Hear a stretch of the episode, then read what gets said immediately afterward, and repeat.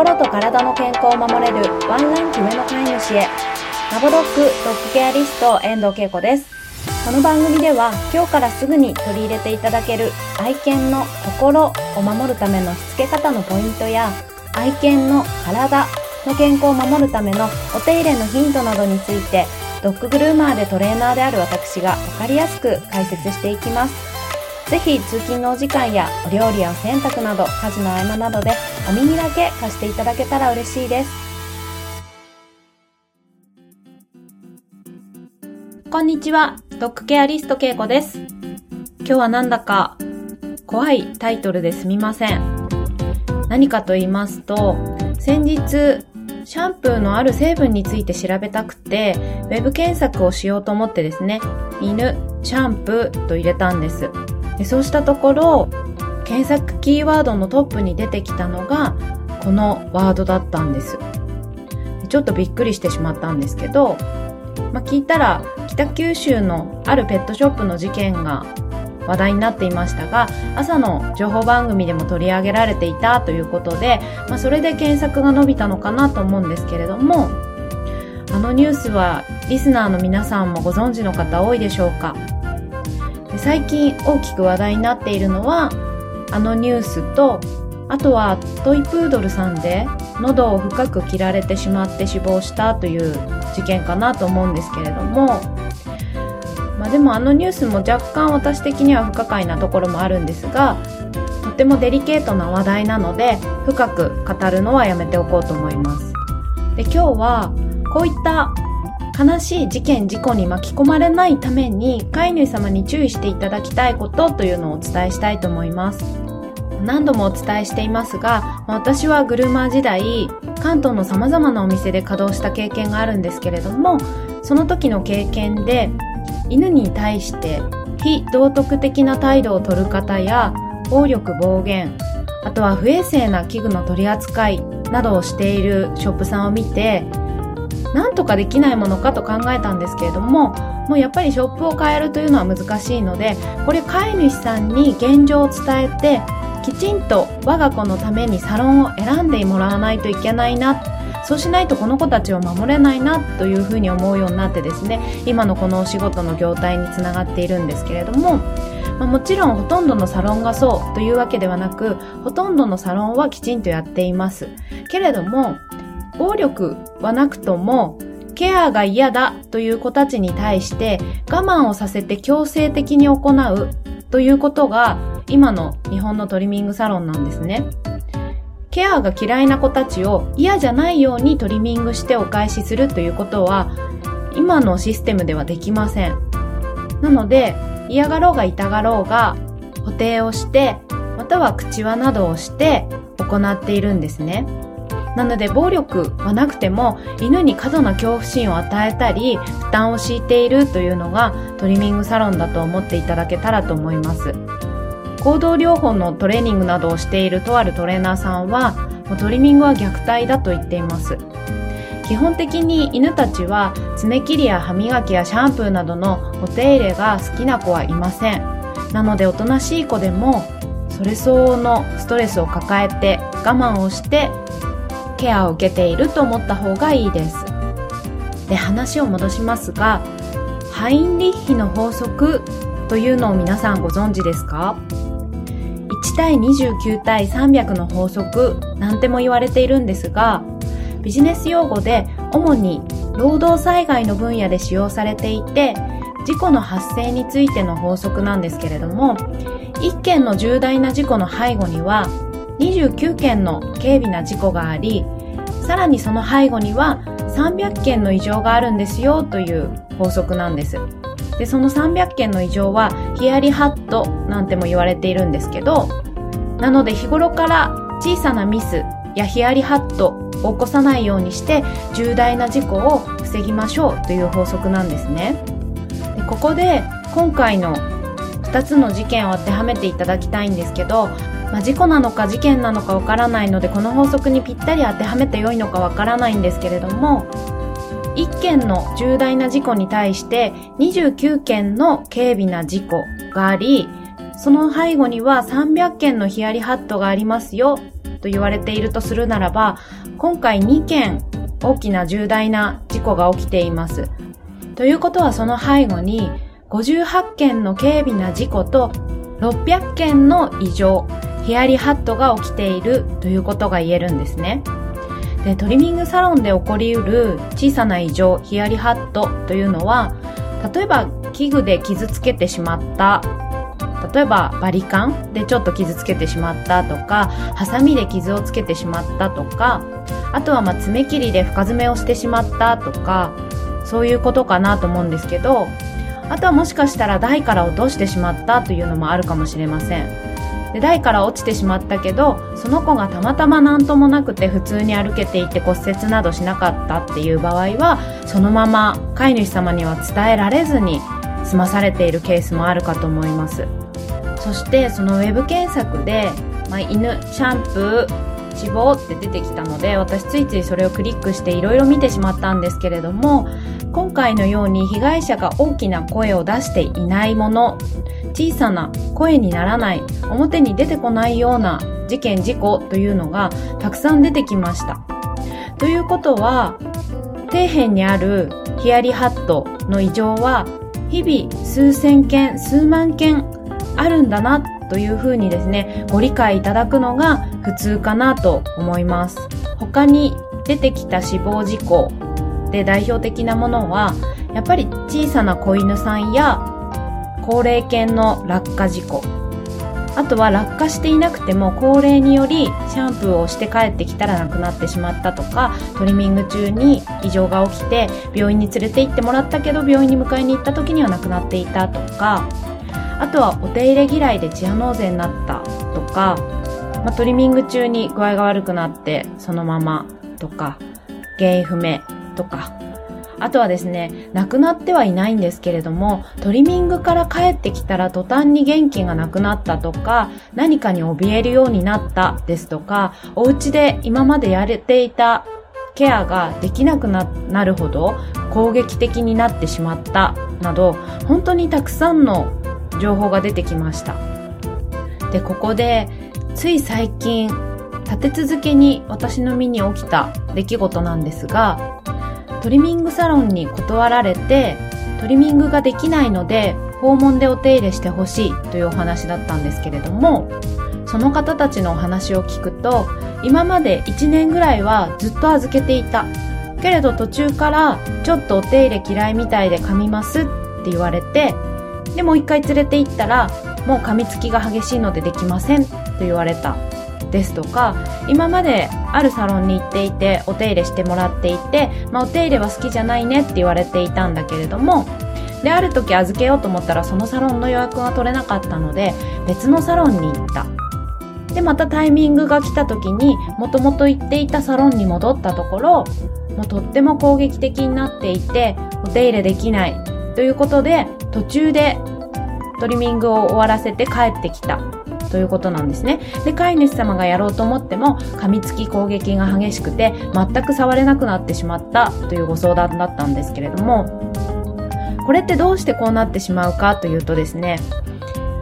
あのー、ちょっと難しいんですが、トリマーさんっていうのは嫌がられたり、例えばちょっと手を嫌だって引く子がいたとして、そういう子をですね、あ、嫌なんだってパッて手を離してしまうと、あ、こいつ手を引けばやめてくれるじゃんっていう学習を犬にさせてしまうんですね。でそうすると次もっと強い力で抵抗してきます。で、爪切りやシャンプーという犬たちが一番苦手なケアというのは新人さんのお仕事というのは結構私常日頃言ってるんですけど、新人さんのお仕事で、で、そのサロンで新人さんが爪切りを担当した時に、やだやだって暴れました。で、何回も何回もこう、つるっと手を抜け、手が抜けてしまった。で、そうすると、それでも切らなきゃいけないから、新人トリマーさんは頑張ります。で、そうすると次、うーっと言ってうなってみたり、スナップって言ってこう噛むふりをしてみたりします。で、その時に、キャって言ってですね、話してしまったりすると、あ、うーの方が効果があるなっていう犬は学習するんです。噛みつこうとして、噛みつくふりをした方が効果があるんじゃないかっていう学習をしたりすると、噛みつきが激しい子になってしまったりします。あとは恐怖心が強い子。なのでビビりなんですすごく怖がりなんですっていう子はもしかしたらトリミングサロンに預けない方がいいと思います。で爪切りやバリカンの音ドライヤーの音知らない場所高いところいちいち怖いです。で怖いところで人が人の手が何か道具を持って例えばバリカンのビーっていう音とかが迫ってきたらもう本気で殺されるんじゃないかという勘違いをしてうーっと噛みついたり暴れたりする場合があります。もうその子はですね怖いんですもう本当に殺されると思って抵抗していると思います。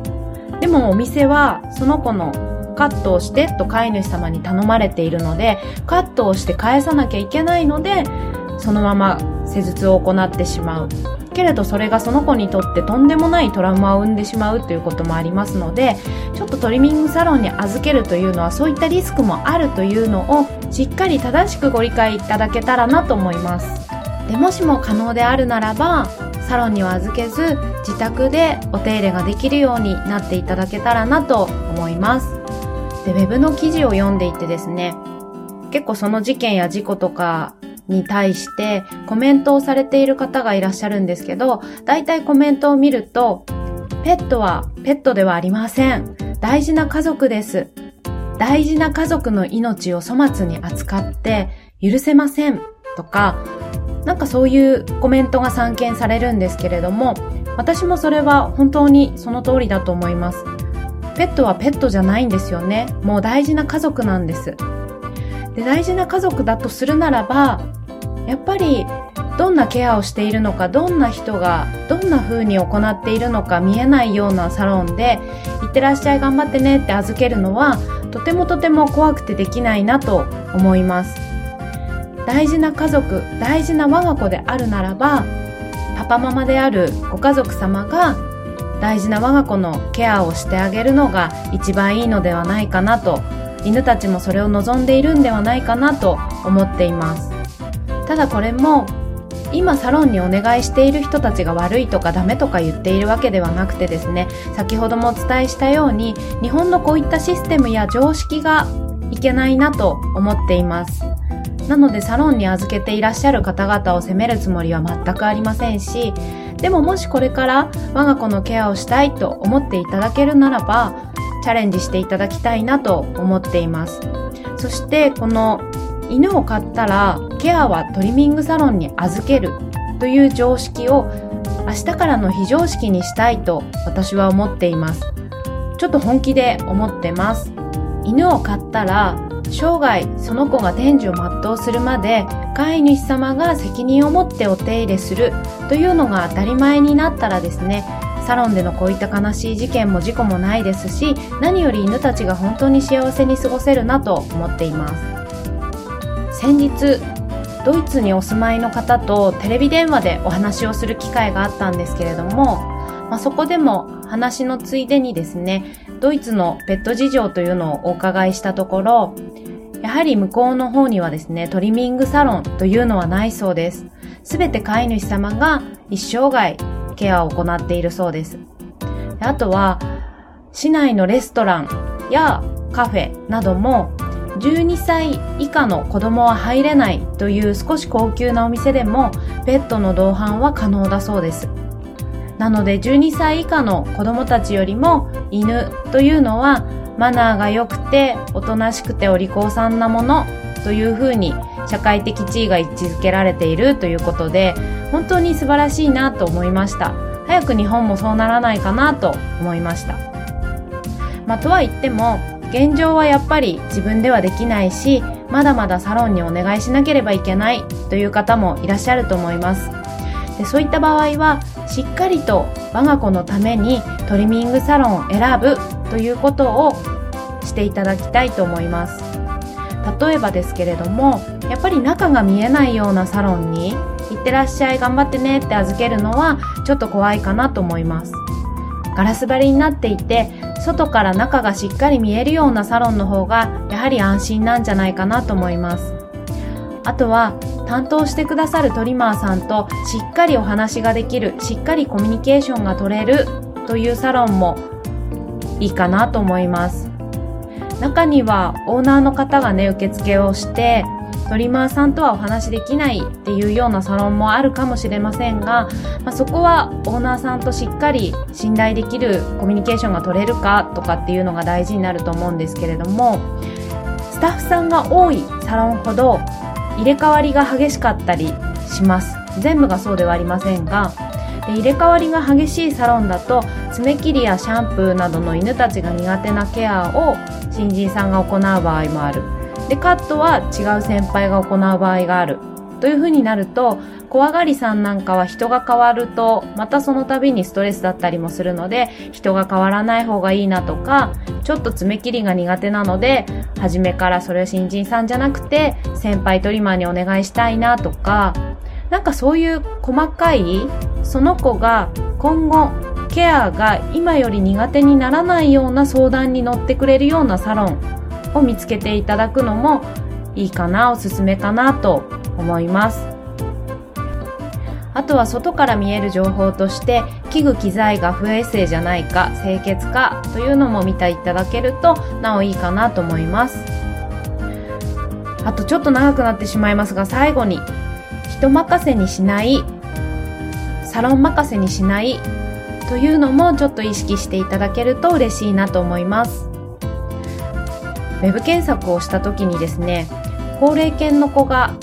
トリミング中に亡くなってしまったというのを書かれていた飼い主様がいるんですけれどもうちの子はもともとケアが嫌いでした。でサロンの言い訳としてはトリミング中にケアを嫌がって具合がおかしくなって病院に連れて行ったけど亡くなってしまったという説明だったけれどももうずっとそのサロンに通わせていたからケア嫌いということは理解をしていたのにどうしてこんなことになってしまったのか理解できないというふうに書かれていたんですけれどももともとケア嫌いの子を、まあ、強制的に補填をしてサロンは行っていたと思います。でも若いうちは体力もあるし心臓も元気なのでちょっと負担がかかっても回復していたんだと思います。けれどシニアになってくると心臓も弱ってきます。あとはわがままになるって言ったらちょっと違うんですけどちょっと大げさに主張したりします。あとは関節などに痛みを覚えていつもの補定が痛くて訴えている場合もあります。